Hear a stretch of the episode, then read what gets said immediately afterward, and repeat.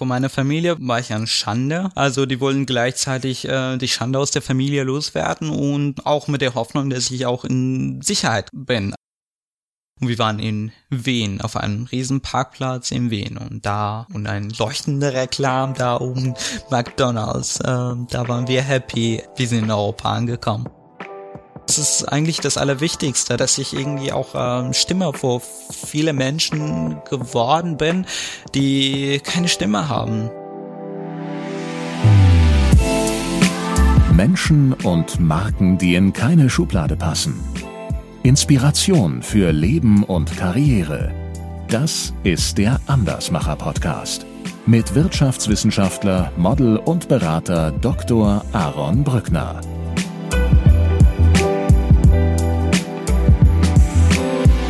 Ging's, wie ging's dann weiter, als du festgestellt hast, ich bin hier unangenehm prominent? Ähm, zu Hause war es alles ähm, dann ganz anders, ähm, nicht mehr wie früher. Ähm, eigentlich schon damals mit dem Exorzismus hat sich wirklich auch viel ähm, die Verhältnis mit meinem Mutter vor allem ähm, geändert. Ähm, die Mutter, die eigentlich äh, Beschützerin war immer in meinem Leben, war es plötzlich ähm, der, der mich äh, zu diesem Höller gebracht hatte. Und nach der Gefängniszeit war das auch ähm, ähm, ja, das war wirklich einfach sehr, sehr unangenehmer, unschöne Zeiten zu Hause. Und ja, mit dem auch ganzen Morddrohungen und ständigen Angst und ganze Menschen da draußen, die mich umbringen wollten.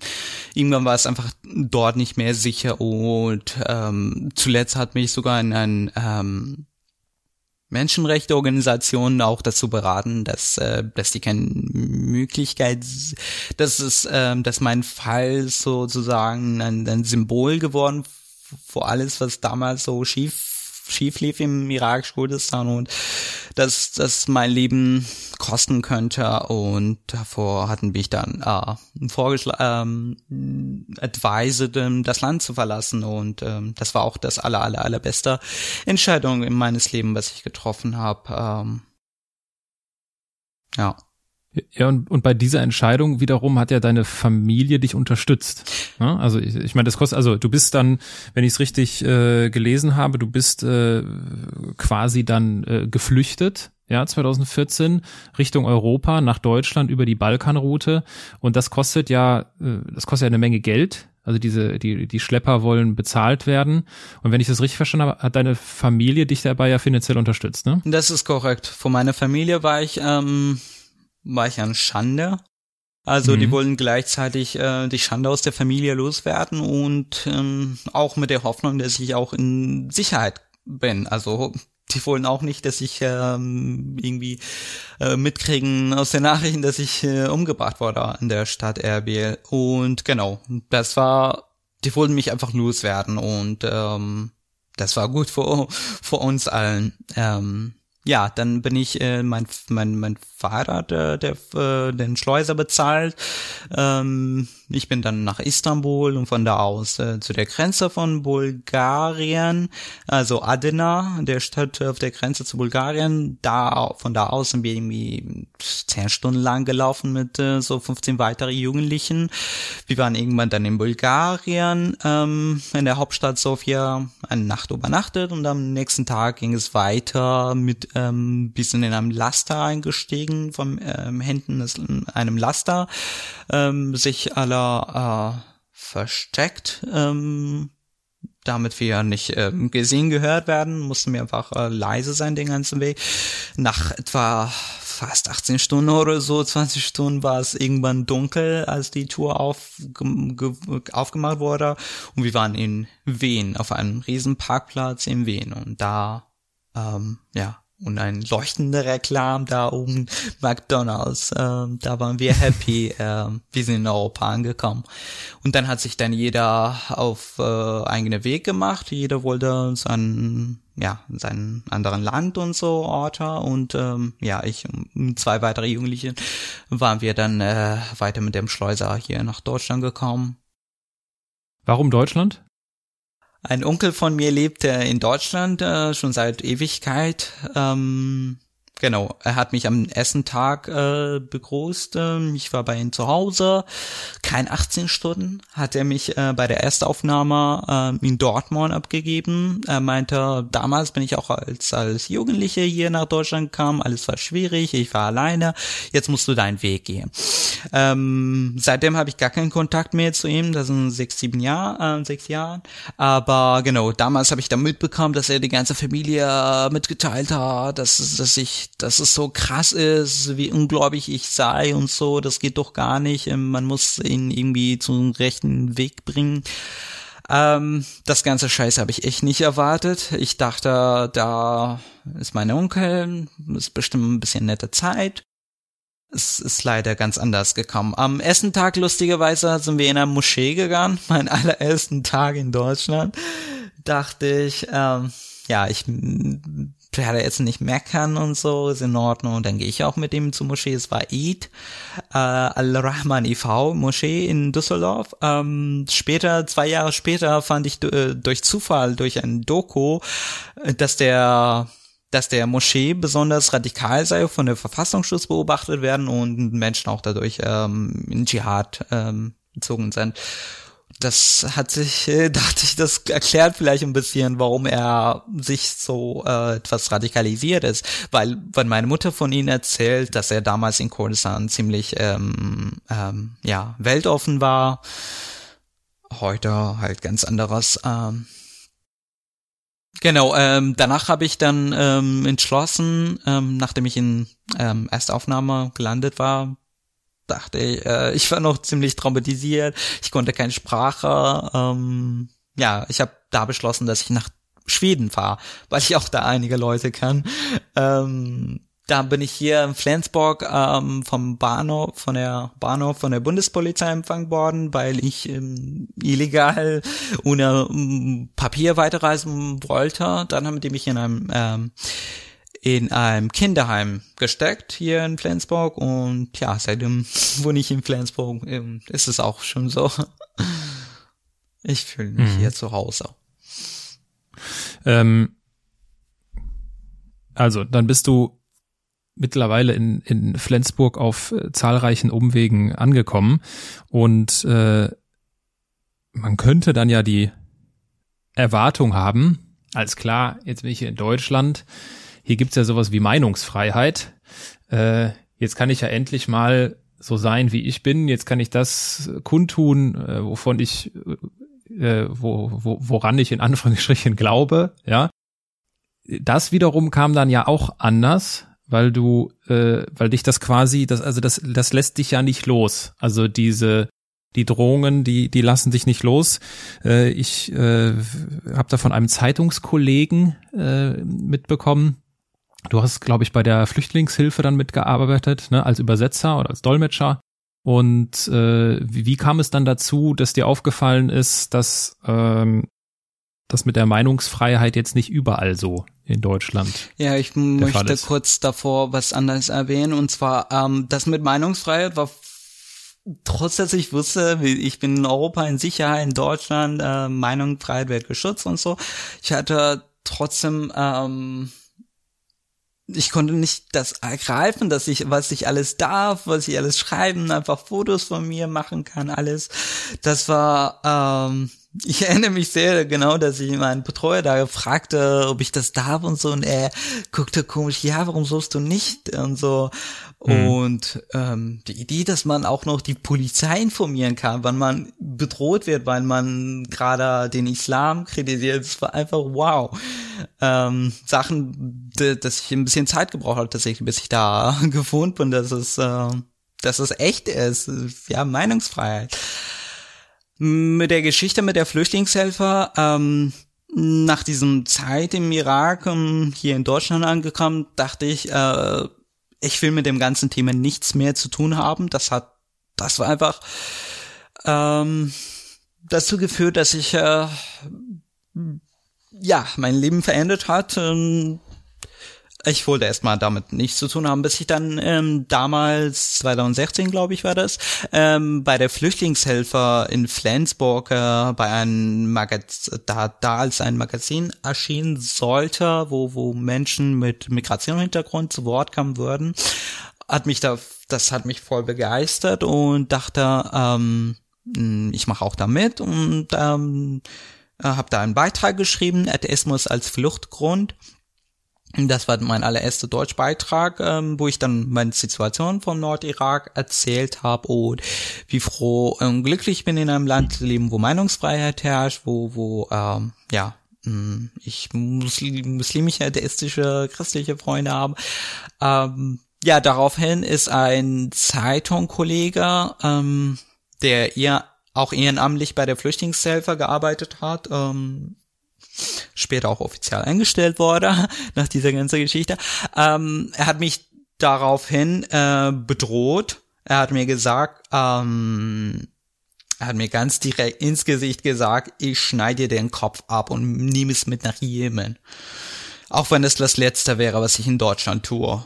Ich war total geschockt in der Situation. Äh, und die Anwesenden im Raum waren da Araber, ähm, arabischsprachigen und der Aussage wurde auch im Arabisch getroffen. Ähm, ich habe gleich natürlich äh, versucht, Hilfe, äh, Zuhörer finden bei den deutschen Mitarbeitern und Mitarbeitern, ähm, was mich leider ähm, niemand geglaubt hat die dachten, das kann ja nicht sein. Der, der Typ, ein erwachsener Mensch, der macht doch eigentlich alles richtig und so. Das darf einfach nicht passiert sein. Ähm, das hat mich total geschockt, dass ich äh, am Ende ganz alleine, ähm, total fertig, weinen aus diesem Flüchtlingshelfer rauskam und äh, bei der Polizei auch eine Anzeige erstattet. Ähm, später wurde der Anzeiger eingestellt, weil da nicht genug Beweise da war. Es wurde, es gab sogar eine Videoüberwachung, wo der zeigt, wo ich gerade am Übersetzen bin und er ähm, auf mich zukommt und mich schubst ähm, Aufzeichnung, alles Mögliche, aber da da da kein dieses Video kein Ton hat und keine bereit war ähm, Aussagen, war es schwierig. Wurde der Fall eingestellt. Ähm, ich habe dann, ich habe der Flüchtlingshelfer hat mich darum gebeten, dann mich äh, fernzuhalten, bis sie das ein bisschen klären und so intern und äh, versuchen uns zu einem Klärungsgespräch äh, zusammenzubringen. Aber der Typ weigerte sich, meinte, mit einem Kaffee geht er nicht in einen Raum. Zwei Monate später oder so kriege ich einen offiziellen Hausverbot von der Flüchtlingshelfer. Ähm, ja, mit den Begründungen, um weitere Eskalationen und so zu verhindern. Ähm, so, Problem gelust.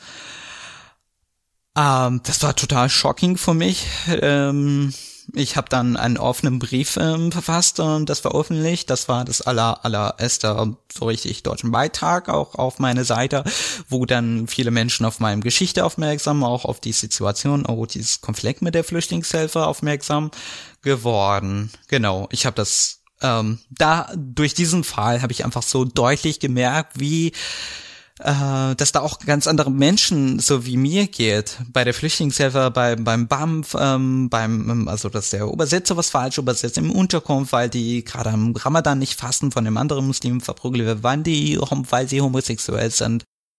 Das ganze problematisch, das ist, äh, es wurde mir einfach ganz clearer, dass da ganz viele Menschen in dieser Situation sich befinden und da endlich jemand darüber sprechen muss. Und das war der Anfang, wo ich dann angefangen habe, auch ab und zu mal auch eingeladen war zu Veranstaltungen, zu Podiumdiskussionen, wo ich über das ganze Thema geredet hatte.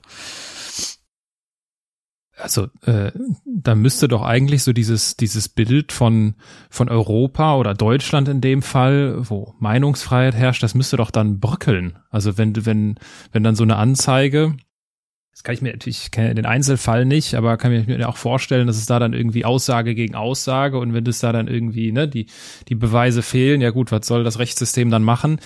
Ähm, aber äh, in, wie, wie stark hat denn das, hat denn, hat denn das Bild von Deutschland äh, äh, angefangen zu bröckeln dann für dich?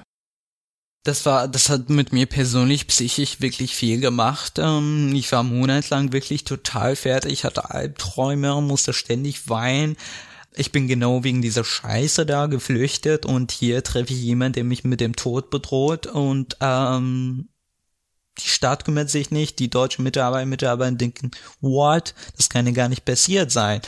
Ähm, mhm. Also die entscheiden, was passieren sein kann und nicht.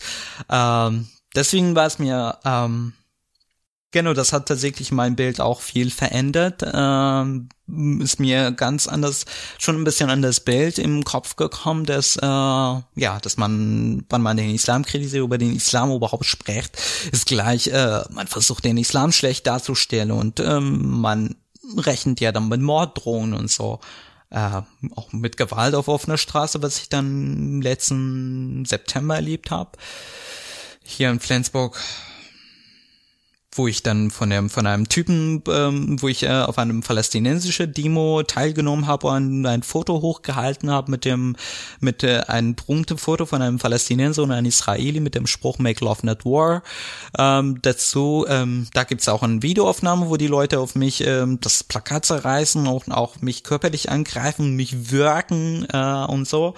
Ähm, kurz danach bin ich äh, bin ich von einem äh, ja, von einem Typen, der auf, als Reaktion auf diesem ähm, Teilnahme bei dem palästinensischen Verein ähm, Event ähm, hat mich da zusammengeschlagen auf offener Straße. Ich ging gerade mit meiner Freundin aus der Haustour raus. Ähm, ich lag plötzlich einfach auf dem Boden. Ich wusste nicht, was passiert. Er kam von hinten, ähm, hat mich äh, mit dem Faust auf dem Kopf geschlagen. Dann lag ich plötzlich auf dem Boden. Das war mitten am Tag, äh, bestimmt 50 Leute auf der Straße, die alles mitgesehen haben. Dann lag ich auf dem Boden und er tretet weder und weder auf mich. Äh, äh, es waren ganze Straßen natürlich alle schockiert, ähm, kam Polizei, dann bin ich auch ähm, zum Krankenhaus ähm, gebracht.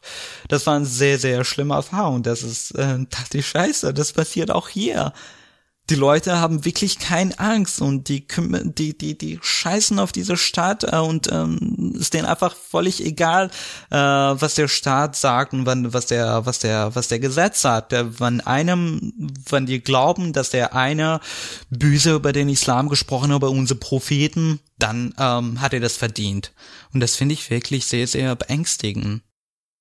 Gleich, gleichzeitig hast du an einer Stelle gesagt in einem Interview, ich bin nicht gegen den Islam.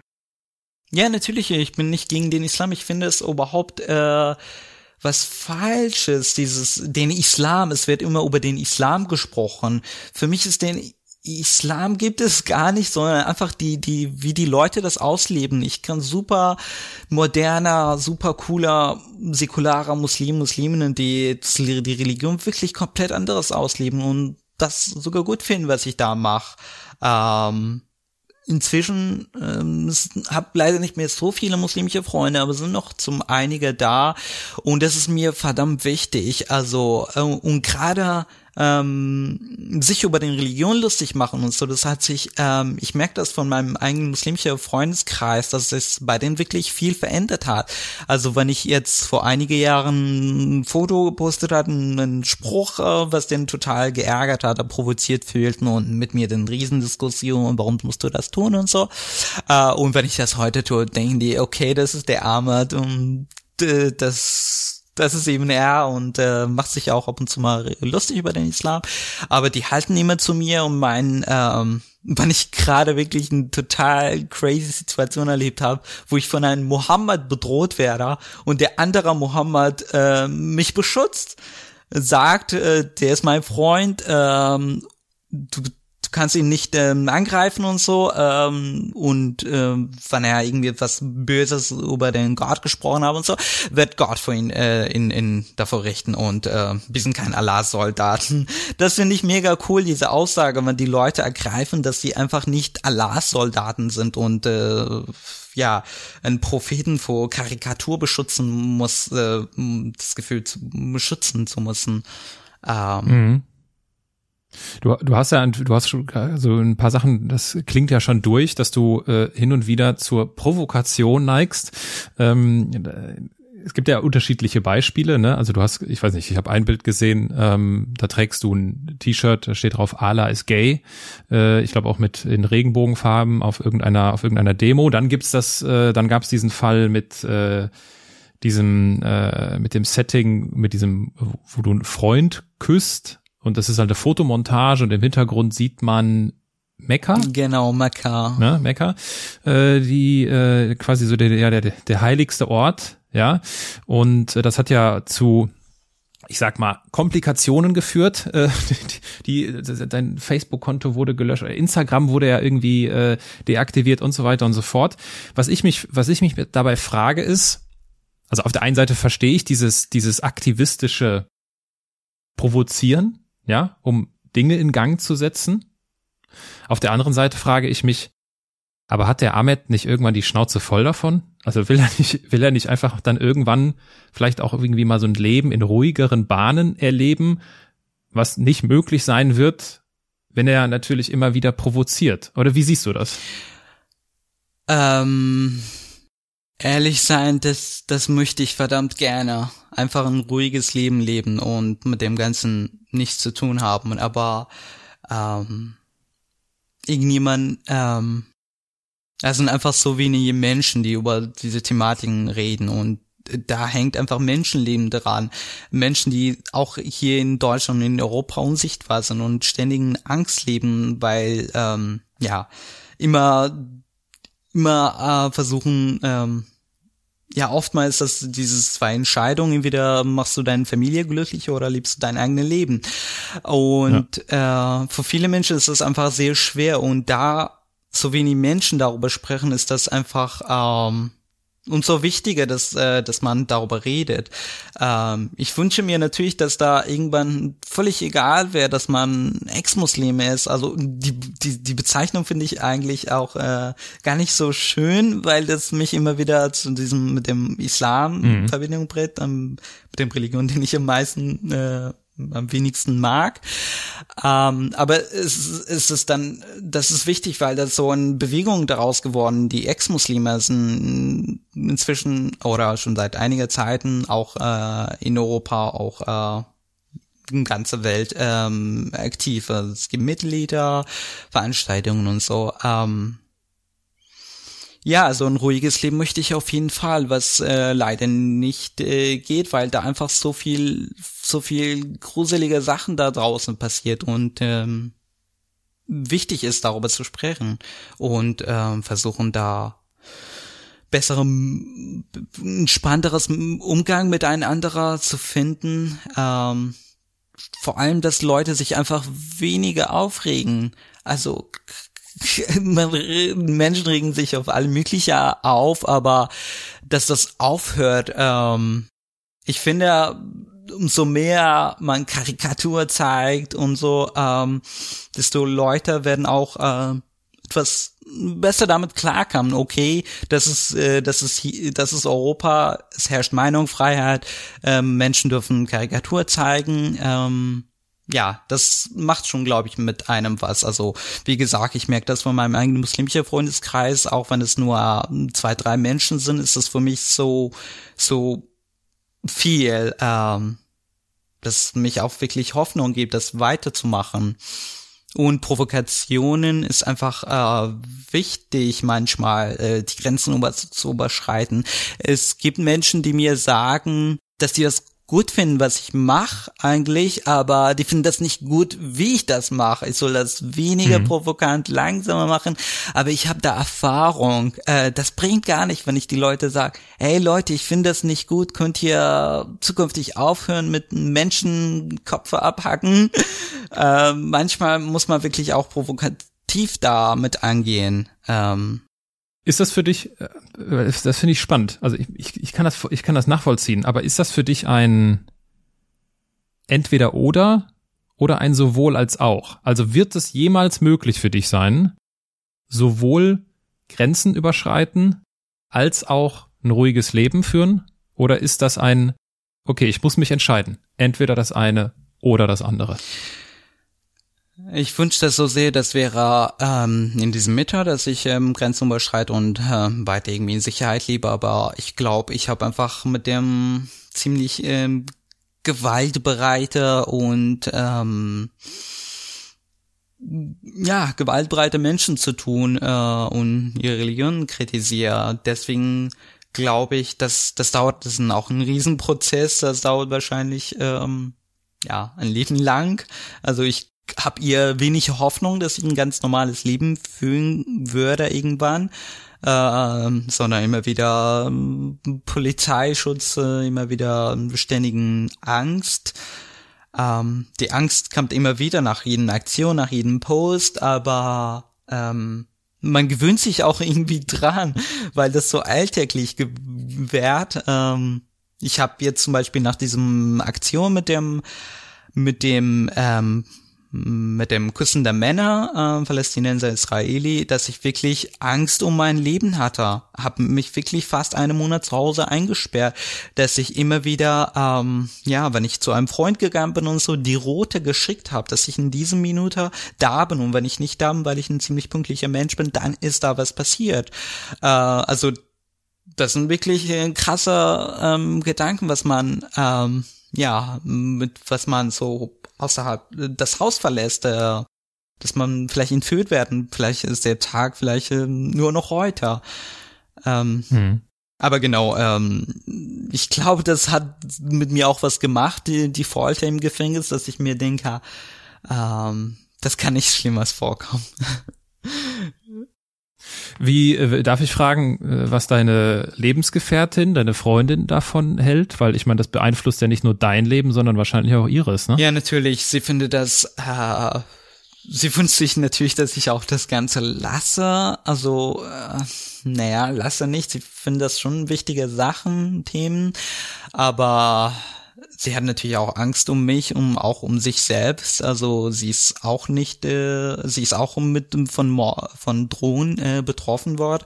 Damals gerade bei dem Aktion Allah is Gay, ähm, das war auf der Christopher Street Day in Berlin 2018, wo ich ähm, mein mein meine Aktionen und Ideen ähm, stehen wirklich ganz spontan, dass ich ein paar Stunden vorher auf ein Plakat was aufschreibe oder auf ein T-Shirt was drucken lasse und da war diese Allah is Gay Geschichte, dass ich ein zwei Tage vor, vor der Christopher Street Day das öffentlich gemacht habe auf Facebook, ein kurzes Zitat. Ähm, Daraufhin ähm, kam wirklich ganz schnell die erste Morddrohung aus Berlin. Es wurden immer mehr und mehr. Ich habe das gar nicht so richtig ernst genommen. Ich dachte, ähm, ich nehme das, ich screenshot das alles und wenn ich da in Berlin ankam, werde ich zur Polizei gehen, das kurz informieren. Ähm, ja, plötzlich war ein, ein, ein Kriminalbeamter vor meiner Haustür, weil da ein, ein Abgeordneter des Hauses in Berlin ähm, die die Polizei informiert hat über äh, in einem Brief ähm, die Polizei informiert über diese Aktion und dass alles jetzt äh, Teilnehmer beschützt werden sollten. Und gerade in meinem Fall äh, ist das ähm, weil das waren richtig krasser Morddrohungen und genau, ich wurde von einem äh, von einem Kripo-Beamter hier vor meinem Haustor abgeholt, ähm, da bei der Polizei ähm, dann die die die die Verlauf des Wochenende in Berlin mit Personenschutz äh, abgesprochen. Und da bin ich in Berlin vom Personenschutz ähm, von der Bundespolizei erstmal von der Bahngleis abgeholt, äh, die die die das LKA abgegeben worden und genau, ein ganzes Wochenende mit Personenschutz verbracht, weil die Morddrohungen ziemlich äh, massiv waren und auch ganz konkreten. Das war schon echt ein beangstigender Moment, wo ich dann mittendrin äh, um mich herum bewaffneter Menschen äh, auf einem eigentlich fröhlicher CSD. Es gibt nur zwei, drei Bilder von mir da, weil es kaum möglich war, Fotos zu machen und da sieht man mein Fake-Lächeln ja, äh, ich bekam wirklich ganz viel Morddrohungen auch danach, sogar von meinem eigenen Cousin, ähm, der, der 2016, 15 mir auch nach Deutschland gekommen bin, aber äh, gekommen war, aber ist weder irgendwo in Belgien oder so. Ähm, da hat er mich bedroht, äh, geschrieben, auf mich auf Instagram geschrieben, dass er nach Flensburg kommen werde und mich äh, zerstucken, weil ich die äh, der Familie. Ähm, ja, ähm, Genau, oder meine Mutter, der angerufen hat, ähm, sie hat sich wirklich komplett eine Story ausgedacht.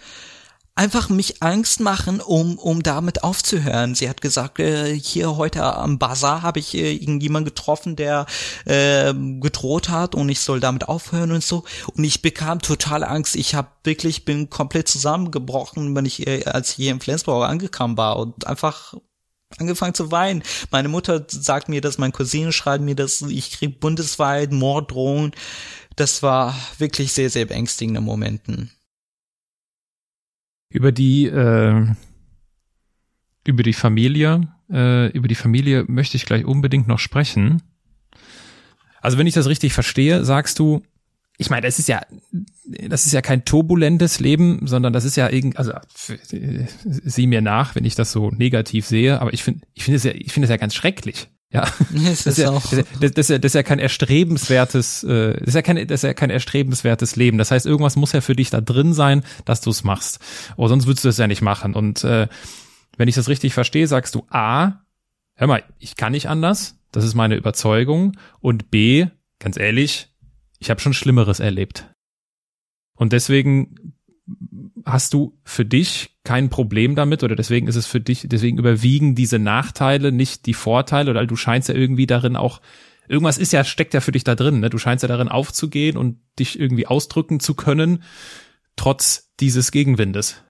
Ähm, ah, ich muss sagen, vor allem, was mich ähm, dazu bringen, das immer weitermachen, die ganz positive Nachrichten von mm, auch äh, von muslimischer Menschen weltweit, auch in mhm. Deutschland. Das sind Nachrichten, die mir wirklich so Hoffnung machen, wo Leute mir sagen, dass ich ähm, ja, dass ich sie das inspiriere und dass ich das zu beitrage, dass sie sich auch outen, ihre Familie erzählen. Ähm, Genau, das ist äh, eigentlich das Allerwichtigste, dass äh, Menschen, dass ich irgendwie auch äh, Stimme vor viele Menschen geworden bin, die keine Stimme haben. Ähm, mhm. Und zweitens, äh, vielleicht liegt das auch was in meinem ADS, dass ich wenig darüber denke, was auf, was auf mich erwarten kann und so. Ähm, aber weil für mich das äh, einfach Sachen sind, die ähm, ja, das sind Sachen, die äh, eigentlich die Muslime meistens sich äh, provoziert, äh, verletzt, ihre religiöse Gefühle dadurch verletzt fühlen, ähm, aufregt. Ja, ich meine, und letztendlich ist es ja auch, wenn ich mich erinnere an den, an den Beginn unseres Gespräches, du als 15-Jähriger gehst auf das Dach äh, eures Hauses und äh, das ist ja quasi deine erste Provokation gewesen, ja, und verbrennst den, äh, verbrennst oder versuchst den Koran zu verbrennen, der glaube ich gar nicht richtig gebrannt hat. Ne? Äh, und gebrannt das ist schon, ja, aber ja. Okay. Oder schlecht gebrannt zumindest, nicht so wie man es vorstellt, dass es so in, in Flammen direkt aufgeht. äh, es ist ja, das ist, es, das scheint ja irgendwas so in dir zu stecken, dieses, ich mach das jetzt einfach mal. Und genau das, was du auch schilderst, ne, dass du sagst, okay, ich, ich denke das jetzt nicht durch, ich mache mir jetzt nicht Gedanken, okay, was kann dabei alles entstehen, was für Vor- und Nachteile, sondern du bist da äh, ja eher impulsiv, ne? Ja, das kann man so sagen. Ich war schon ja. schon immer, äh, wenn ich was machen wollte, das, dann habe ich das auch durchgezogen. Auch manchmal, wo ich danach gedacht habe, das hätte ich besser doch nicht gemacht hatte oder anders gemacht habe. Aber ja, ja. ich mach das einfach. Ahmed, lass uns zu, mit, mit Blick auf das, äh, das Ende unseres Gespräches dann doch nochmal über die Familie sprechen, weil das ist, glaube ich, etwas, was sich auch viele Hörerinnen und Hörer fragen. A, hast du Kontakt zu deiner Familie? Es klingt durch, dass du das, dass du das hast. B, wie sieht das aus? Also was ist das, was ist das für eine Kommunikation mit deiner Familie? Gibt's, gab's da mal sowas wie eine Aussprache? Hat man das irgendwie thematisiert oder ist das, hat man das einfach laufen lassen? Wie, wie sieht die Kommunikation mit deiner Familie aus? Kommunikation mit meiner Familie heute, würde ich sagen, ähm, sieht ziemlich beschissen aus. Es ist wirklich, äh, da sind jetzt so viele Jahre vergangen. Ähm, das, was äh, dazu geführt hat, dass ich äh, das bin, was ich heute bin und dass ich mich gerade hier im Flensburg befinde, das war alles eher, ähm, ja, dass sie mich bei der Polizei aus, äh, zu Poli äh, bei der Polizei ausgeliefert haben. Das Ganze ähm, was wir damals schon ähm, unser meinen letzten Momenten, Tagen, Wochen da verbracht haben mit dieses wegen dieses Thema Konflikt hatten, ist das immer noch heute. Immer wieder, wenn wir reden, ähm, das war die ersten Jahren immer wieder, warum, warum musst du über den Allah immer sprechen, warum musst du provozieren und so, seit einiger, dann konnten die das auch ein bisschen bearbeiten. Okay, der ist ungläubig, der ist kritisiert den Islam, aber seitdem ich auch mich stark vor LGBT-Bewegungen ähm, einsetze, ist das für die für sie das aller aller Schlimmste. Generell ist es wirklich kein schöner Gespräch, den wir haben. Ähm, telefonieren ab und zu mal, aber ich würde sagen, in den letzten, seitdem ich hier in Deutschland bin, nicht wirklich so ein Gespräch hatte, wo ich mich daran erinnere und sage, wow, das war ein toller Gespräch. Wir haben natürlich haben wir auch Momente wie ein bisschen lächeln und so, aber es ist meistens, es geht wirklich nach keinen 30 Sekunden beim Telefonat geht da los und ähm, manchmal mhm. muss ich einfach sagen, dass es reicht mir, aber oft mal ähm, meistens eigentlich sage ich meine Meinung, wie wichtig das sei.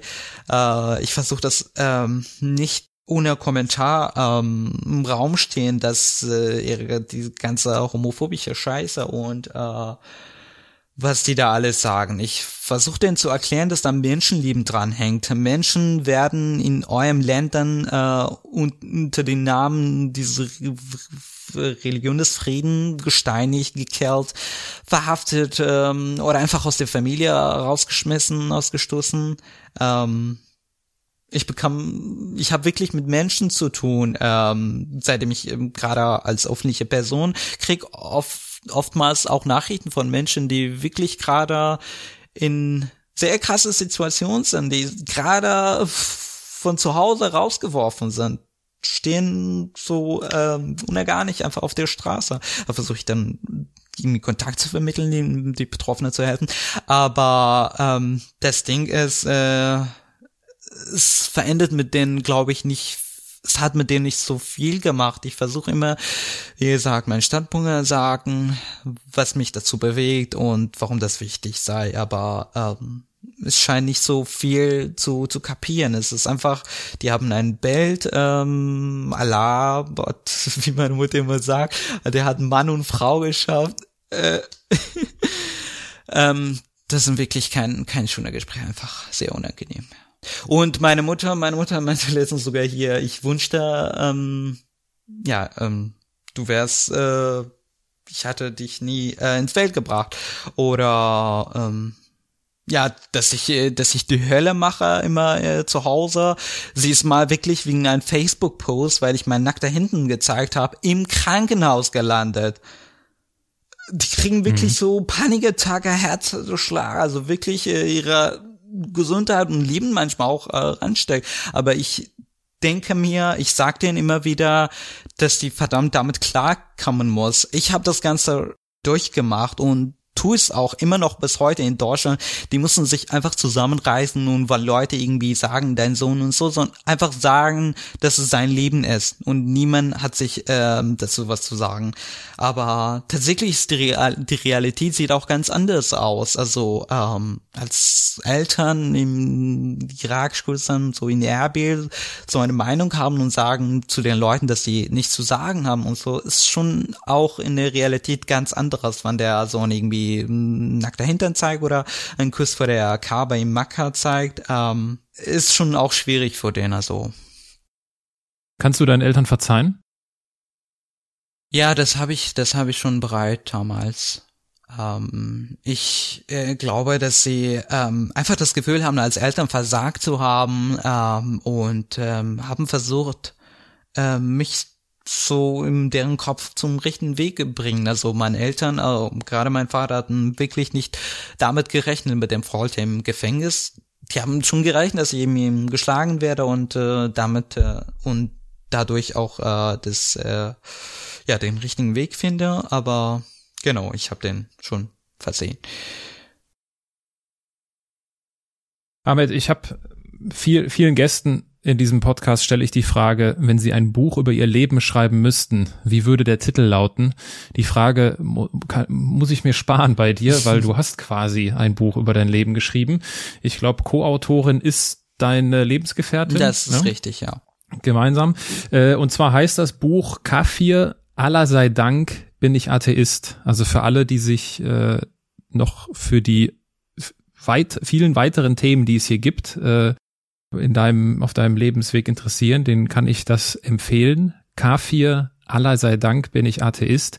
Und das vielleicht nochmal der Vollständigkeit halber. Kafir oder Kaffee oder wie auch immer es ausgesprochen Einfach wird. Einfach Kafir. Kaf, äh, Kafir äh, bedeutet Ungläubiger. Yeah. Ne? Das ist ja quasi so das, das Schimpfwort fast schon, glaube ich. Das ist richtig. Ne? Ähm, wenn jemand äh, vom Glauben abkommt und äh, auf deinem Instagram-Kanal, ich verlinke das auch in den Show Notes, kann man sich einen Eindruck äh, äh, von dir und von deinem Leben und von deinen Provokationen machen, ähm, die, die vorkommen, über die wir gesprochen haben. Ich würde ganz gerne kurz über das Buch sagen. Gerne, ja. Ähm, der Titel, Cover, ähm, das war das allererste Wort, ähm, wo ich damals als 15-Jähriger dann von der Polizisten als Cover beschimpft. Ähm, und Thank Allah, I'm an Atheist, äh, Allah sei Dank bin ich Atheist, das war das allererste T-Shirt, den ich 17 oder 16 ähm, drucken lässt und dadurch auch einen riesen Shitstorm gab. Also das sind wirklich, ähm, ja, das so kam dieser Titel. Und das Buch ist chronologisch aufgebaut, wo ich dann, ähm, das sind immer wieder immer kleinere Beiträge, ähm, die Idee überhaupt stammt, ähm, weil ich äh, damals dann ähm, nach diesem Flüchtlingshilfe-Geschichte angefangen auch äh, Blogbeiträge schreiben. Und Leute meinten, die, die, die, die Geschichte sind interessant, du sollst unbedingt ein Buch schreiben. Und so, so kam das auch die Idee mit dem Buch. Ähm, genau, das ist äh, chronologisch aufgebaut, wo ich da mal von meinem Kindheit erzähle bis äh, bis heutigen in Deutschland, also von der von von der von der Kindheit, Flucht, äh, Gefängnis und immer dazwischen auch ähm, kleinere Geschichten aus dem Alltag. Ähm, aber mhm. also es ist mir auch wichtig, äh, vor allem war mir wichtig, auch dieses Buch zu schreiben. Ähm, einfach die, die, die Menschen einen, einen Blick äh, verschaffen, weshalb Menschen auch flüchten können. Also vor viele Menschen, ich werde immer noch gefragt, wie, wie schlimm ist eigentlich der Krieg in deinem Land und so. Und ich, es gibt keinen Krieg da. Also Erbil, gerade irakisch-Kurdistan, gilt als sicherster Ort im Mittleren Osten und so. Ähm, sobald natürlich man nicht über die Religion und ähm, Sexual spricht, äh, ist man ziemlich safe. Aber genau, das war mir sehr wichtig, weil die Leute glauben, denken immer, erstens, das sind alle Muslime, zweitens, das sind, kamen alle aus äh, Syrien, Afghanistan, aber tatsächlich die Bilder aus Syrien, Afghanistan sind genauso schock schockierend für mich, für viele andere Menschen, die kein, so nicht richtig Kriegszustände kennen das war mir wichtig, einfach diese Message zu mhm. vermitteln, mhm. dass da Menschen wirklich äh, wegen ihrer äh, Nicht-Glauben ins Gefahr, Leben Gefahr äh, kamen und äh, flüchten mussten. Und das Thema Atheismus ähm, als Fluchtgrund zu erkennen, ist leider immer noch sehr schwer. Äh, ich kenne einige Menschen, die wirklich krasseste Beweise davor haben, wo ihre Be Verfolgung wirklich äh, irgendwie Demonstration in Mauretanien. Ich habe einen mauretanischer Freund, wo Leute irgendwie in, nach einem Freitagsgebet ähm, Namen, seinen Namen hochgehalten haben. Er muss hingerichtet werden und so. Der sein sein Asylantrag ist zum Beispiel abgelehnt und einige andere Menschen, die wirklich ein krassester Beweise also das ist klar ist, wenn die, sobald sie zurück sind, werden die hingerichtet. Ähm, ich wünsche mir natürlich, dass das ähm, ähm, ist natürlich, die haben dagegen angeklagt und so, und ich wünsche mir natürlich, dass das auch durchkam, weil das einfach extrem gruselig ist, ähm, dass ähm, auch Homosexualität oft mal nicht als als Fluchtgrund anerkannt wird ja, man kriegt einfach super crazy Sachen mit. Ähm, zum Beispiel damals in Österreich vor einigen Jahren oder ein letztes Jahr, dass da ein, ein, ein, ein schwuler Flüchtling nicht anerkannt wurde, weil er irgendwie ähm, kein, kein schwulen Porn hatte auf seinem Handy oder nicht genug schwul, also wirklich super crazyste Aussagen ever. Ähm, deswegen ist es sehr wichtig, die, diese Menschen zu zeigen äh, und gerade auch im, in den in den Aufna in den ersten Aufnahmen und so ähm, zu versuchen, diese Menschen auch in den Schutzraum zu bieten.